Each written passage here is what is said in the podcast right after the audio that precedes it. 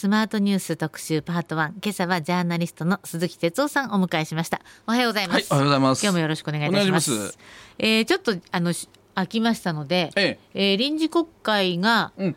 スタートしてから初めてお越しいただいたことになりますね。はい。臨時国会ってスタートしたんですかね、はいみたいです。ああなんか なんかスタートしたかなと思ったらもう今週何もやってないからね。そうですよね。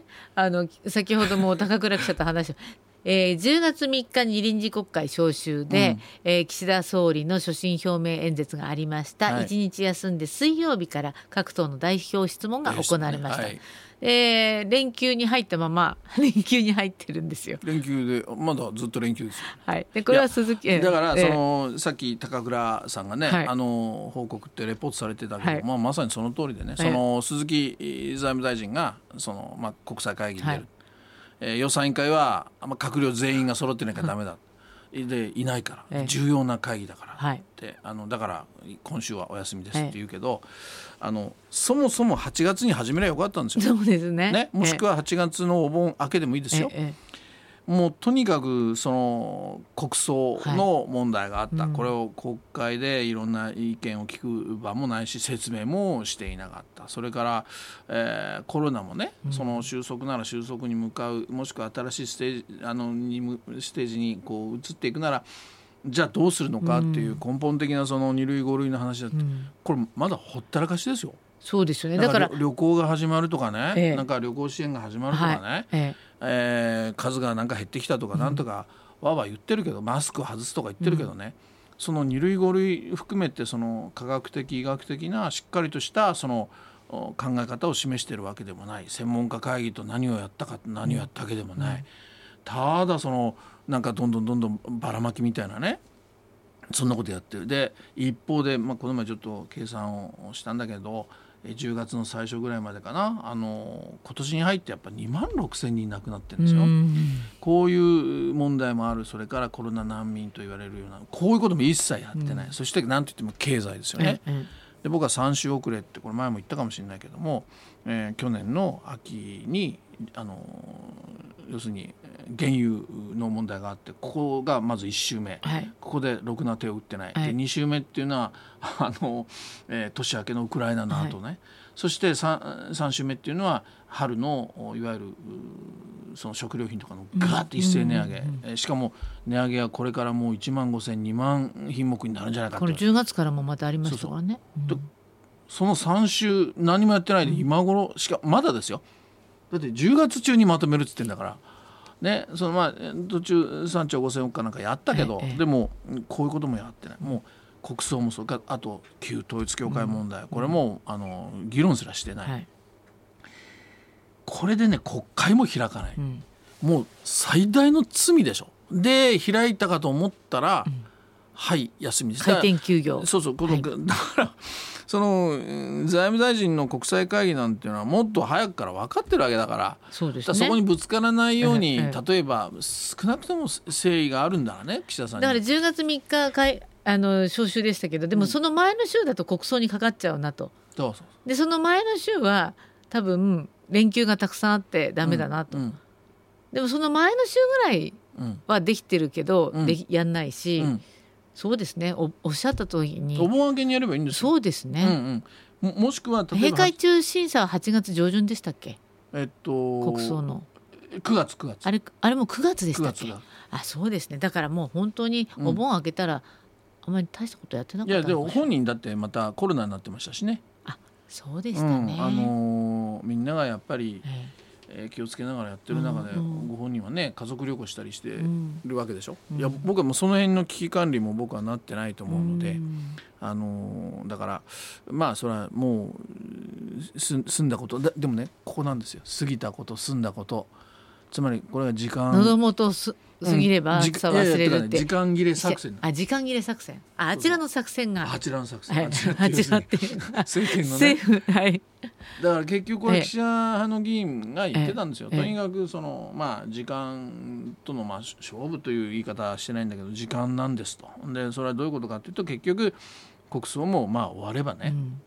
結局そのまあみんな忘れていくんじゃないかっていう意味合いですよ。でだけどねやっぱ今回ずっと一つのポイントはやっぱり世論調査だと思っていて、はいはい。あえーね、昨日発表になってた共同通信の世論調査、結構厳しい数字でしたね。で。もう一つ前のタイミングとしては、国葬が終わはい。った後のはい土曜日曜の、これは2社ぐらいやってたのかやってなましたね。えっ、と読売がね内閣支持率45の不支持が46、朝日が支持40の不支持50。うん、このあたりがポンポンと出てきて。そうそう支持不支持が逆転えして、でやっぱ国葬に対してはやっぱり問題があるんじゃないかという人が半数以上いた。そうですね。えつまりあの国葬終わったんだけど、うん、もう終わったことだと世論は思ってないわけですよね。でそれからさらに時間が経ったのがあこの前の土日の共同の世論調査で、じゃあここでどうかっていうとやっぱりあの支持率がどんどん相変わらず下がっていて、で旧統一教会が国葬に関しても、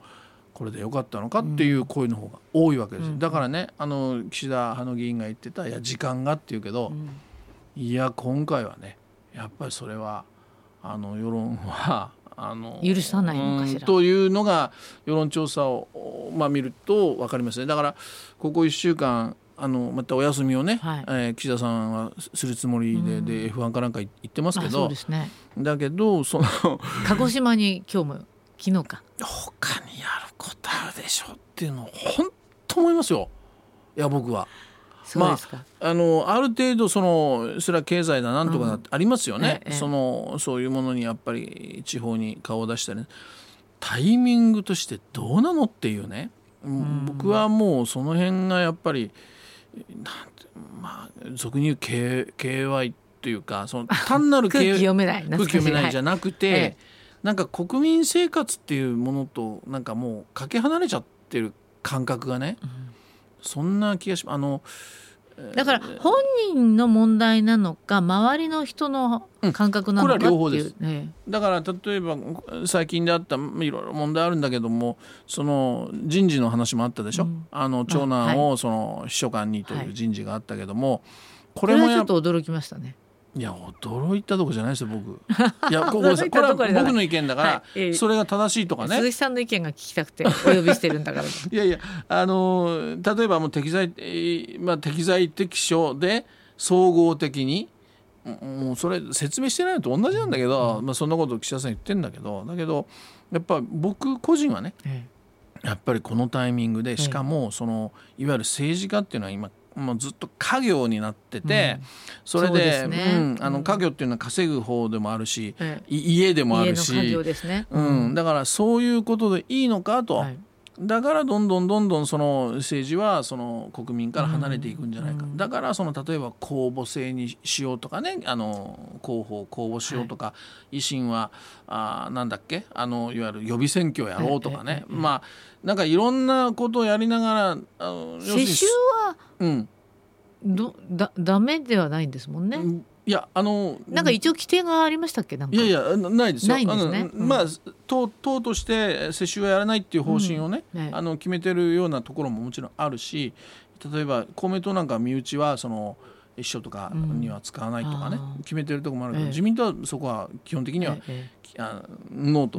うん、だからいや世襲が必ずしも悪いことじゃないかもしれませんよ。そうですね。子供の、の頃からもうちょっとそういう意識を持って見てるうん、っていう場合がいい場合もいい場合もね。ありますからね。でも悪い場合もあるわけですよね、つまり世の中を知らなさすぎるっていうね。そうですね。だからじゃあ二世議員で本当にすごいなっていう人もいるけど、なんじゃこりゃっていうのもたくさんいるわけで。えででしょ、はい。だからそういう意味で、そのそれを今のタイミングで、というのはこれはやっぱどう考えたってあのひ批判的だし、それから僕はこれ、まあ、岸田さん自身もあのそういうふうにこうポロッと言ったりあの周りのえ岸田さんの周りの人も言ってるんだけど要するにまあ後継者を育てるんだと、はい。つまり自分の後のね、ええ。ー国会議員にということでね。いや公私混同もいい加減にしろって話でしょ。えなんか私が見た新聞では24時間対応してくれるというのがこう強みだと。いやちょっと長男だと。は？どうですかそれ？何言ってんのって感じでしょ。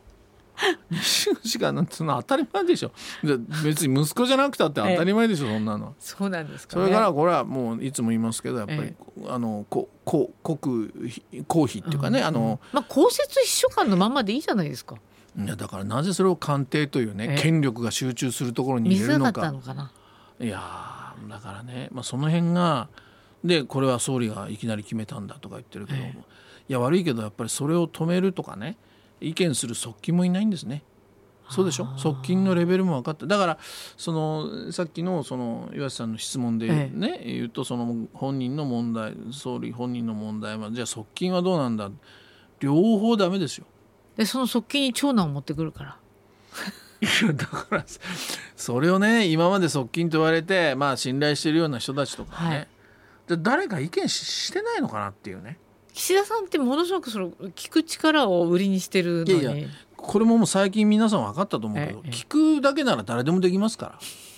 我慢さえしとけば。そうでしょ、厳しい。はい。うん。ええ。だから聞く力じゃなくて、ええ。聞いてそれをその要するに理解をして、うん。そして何をすべきか、で自分がやりたいことをいやき聞いた上ででも自分がやりたいのはこうなんだという、そこには今度は説明の力があるわけでしょ、はいこういうのを総合して聞く力ですから、えただ聞く力って聞くだけって言ったらそれはあ聞くだけだったら私でもできるっていう話になっちゃいますもんね。いやそうなんですよ、ええ。だだだからまあ例えば、まあ、名前はあれだけど、あるある大物議員がね、ええ。岸田さんと、まあ、2時間ぐらい例えば話してても、ええ。岸田さんがしもうほとんど喋んないことが多いって言うんですね。うなずくと。でうなずいてでまさに聞く力でしょ、でもそれじゃないんですよ。聞く力っていうのはやっぱりその先があるわけだから。そうですね、えー今日のゲストはジャーナリスト鈴木哲夫さんです、まあ、鈴木さんもかなりなんかね怒って。2週間ぶりだかええらこんな話ばっかり、はいちょっと、また後半もいろいろ伺いたいと思います。のでよろしくお願いいたします。ありがとうございました、は続いてはスマートニュース特集パート2今朝はジャーナリスト鈴木哲夫さんとお話し、えーしているんですけども後半もどうぞよろしくお願いいたします,、えーまあ所信表明演説岸田総理の行われたわけですけども、ええ。これは鈴木哲夫さんとしてはどういうふうにと評価なさいますか、評まあ、まあ感じたでもいいんですあの印象に残ってません、あ印象に残ってまい、やせんなんか残りましたか？いやなんか力強さとかね。あのーあ。何かこの問題徹底してやるんだとかね。えーあのねもう、まあ、一応物価高あいや私が気になったのは、うんうんこの円安を利用して、うん。チャンスに生かして、うん。えー在日あのあ訪日うん。外国人とかを増やしていきましょうって、おっしゃっていた気がするんですけど私はこの円安がすごい心配で、うん。国としてうん。こうどんどんどんどん没落していくんじゃないかという心配があるから、うん。まあ、それを嬉しそうにあのこの円安をねチャンスに生かしましょうって言われれてもなっていうのがちょっと私の中では気になった。はい。はいはいはい。いやそれだから円安はむしろチャンスなんだってあの岸田さんなんかよりずっと前に言ってた人がいるんですよね、菅さんなんですよ。はい。だからまあそういうのを取り入れたんでしょうね、うん。うんつまりだからそこは岸田さんのあのオリジ考ナルないでえというよ。りはあのまあこういいとこ取ってきたって感じ、で新しい資本主義も、まあ、ちょろっとあったかもしれないけどもなんか相変わらずよくわからない、ええええ。で僕がいつも引っかかるのはええ。全身全霊とかあ必ずとか、えー全力でとかもうやめてほしいんあですよ。今回はね丁寧でが多かったな。あーまあいや丁意外にね。丁寧に説明するだからもうそういう言葉のね強い言葉の上滑り感がものすごくあるわけですよ。あれはでも官僚が作ってるんじゃないですか？いやまあもちろんそうでしょうね。えだからそれからあのでそれね例えば松野官房長官なんかのもうずっと紙読んでるでしょいつも、そこにも必ず入ってくるんですよね全身全霊とかね。いやなんかねあの全身全霊っていうのをさらっと読むと全く全身全霊感ないですよね。うんあとは機動的 は総合的ね つまりそれは何も喋ってないことですよ具体的に。だからそういうのが僕はまず引っかかっちゃって、あ、哲夫さん的には記憶に残らない所信表明いや僕は残りませんでしたね。それからあの、えーまあまあだから相場な的と言っていいのかな、はいはいはい、よく言われますね。ええあのー要するにこの危機一体何をどうするのかという、まあ、力強さも具体策国もないと。い難的っていうね。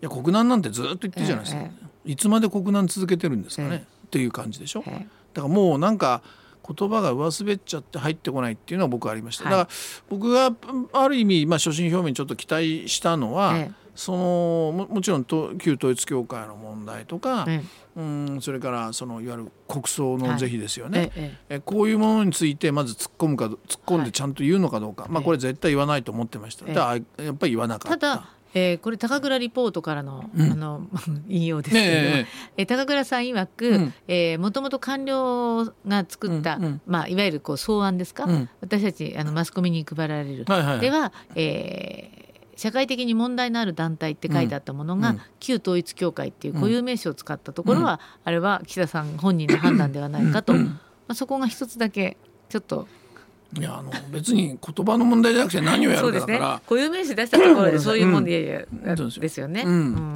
だから、まあ、僕は相場の的だったと思いますね、えそれから、まあ、僕はやっぱりもうしつこいけれどもあのやっぱりコロナで、うん、えー、をどうするのかと。で僕はコロナに関してはものすごく私の印象としては岸田さんは前からもうあのアメリカのようにしたくて、うんうん、マスクも外で外してくださいと。中でも、えー、会話をしない場合は外してていいと、うん、そういう話になりましたもんね。まああのそその後の答弁でもそうですけどね、えーえー、でもねさっきあの岩瀬さんがその引っかかったのは円安についてのね、えー、なんかこうちょっと軽々しい感じが引っかかった僕が引っかかったとすれば実はそのコロナなんですね。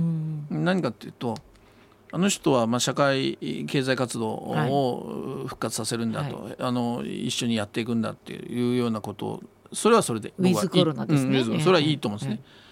だけどねあのさっきも前半でもちょっと言ったんですが、うん、今年に入って第7波含めてあの2万6千人の命が失われてるんですね。はいあの人平気でこの夏乗り切ったったんですね。でそういうところへのそのいわゆる自分のまあ思い、もっと言うと僕は政治責任の部分たくさんあると思っていてこのこんだけやっぱり死者が今までにないぐらい多かったのは去年の3回目のね、えー、ワクチン接種を1ヶ月ほったらかしたこれ岸田さんがね、えー、去年の11月から12月にかけて。はいこういうことで要するに年が明けてからガッと死者が増えてきてるわけですよね。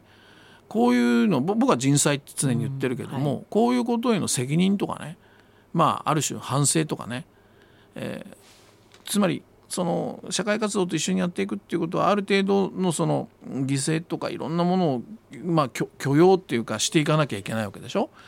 そういうその国民にそういうその厳しいね、うん、えことも実はあの正直言ってやっぱ迫っていかなきゃいけない、はい、それがウィズコロナなんだっていう。で現にそうやって多くの犠牲者が出てるんだと。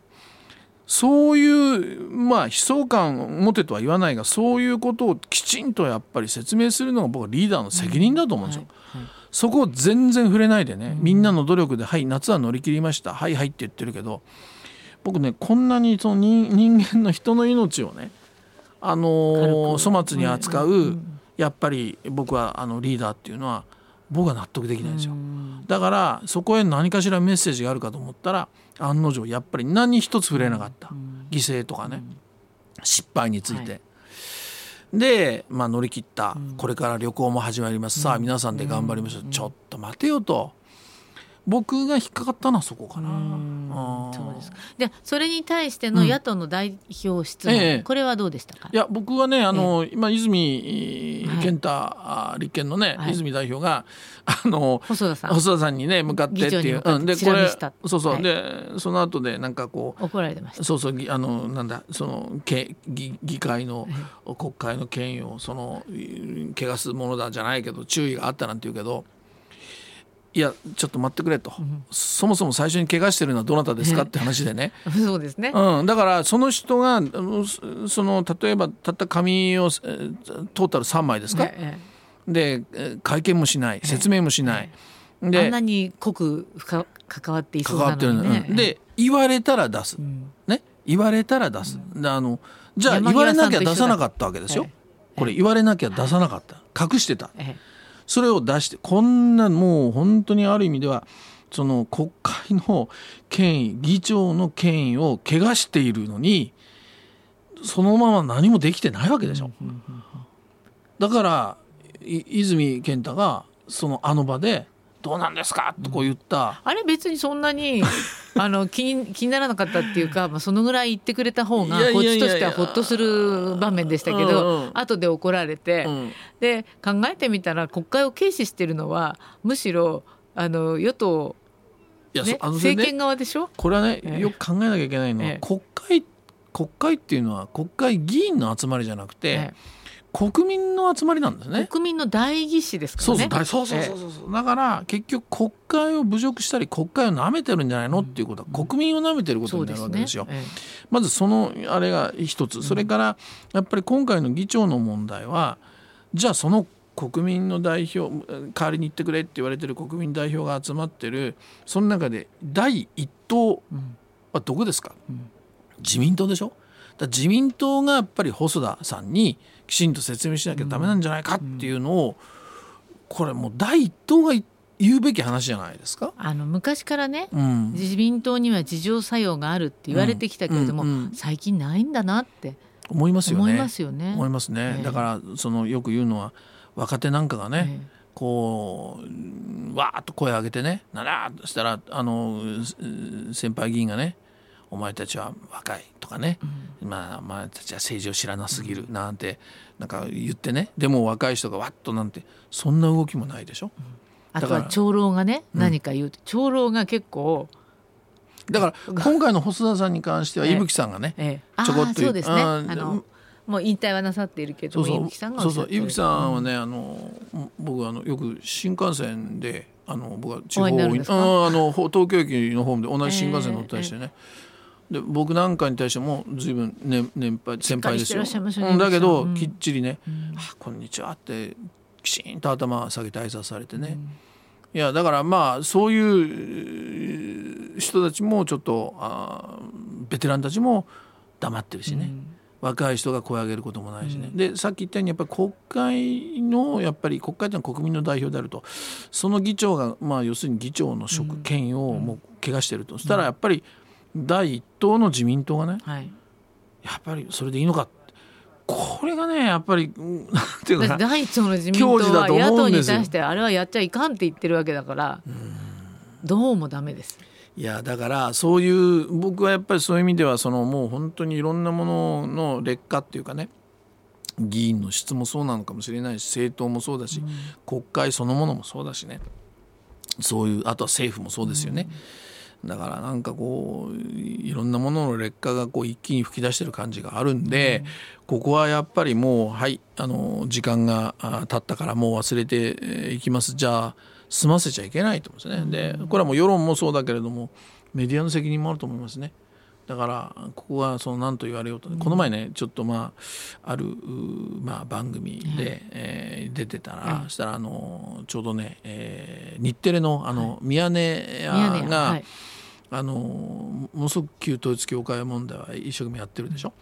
ほんで、えー、まあそれをねあるある別のですよ別の局の番組の、まあ、スタッフとかがね、えー、まあそれをパッと見てねあの僕もそこにいたんだけどたらいやまだやまだやってるよってわけですよ、はい、ミヤネ屋がね。ええ、でそれはまだやってるよっていう拍手よりはまだやってるの？っていうことを言ったか？ら、僕はいやいやあのそれ大事なんじゃないの？って言ったら「ええもちろんです」って感じになったんだけどでもねそういう意味ではやっぱりそのこれはもう新聞テレビラ,、ね、ラジオも含めてやっぱりあらゆるあらゆるメディアが、うん、あこの問題はやっぱり、うん、もう僕は国葬だってまだ全然総括してないわけだから、それから旧統一教会もそうだし、それからこのまさに政治の劣化ですよね。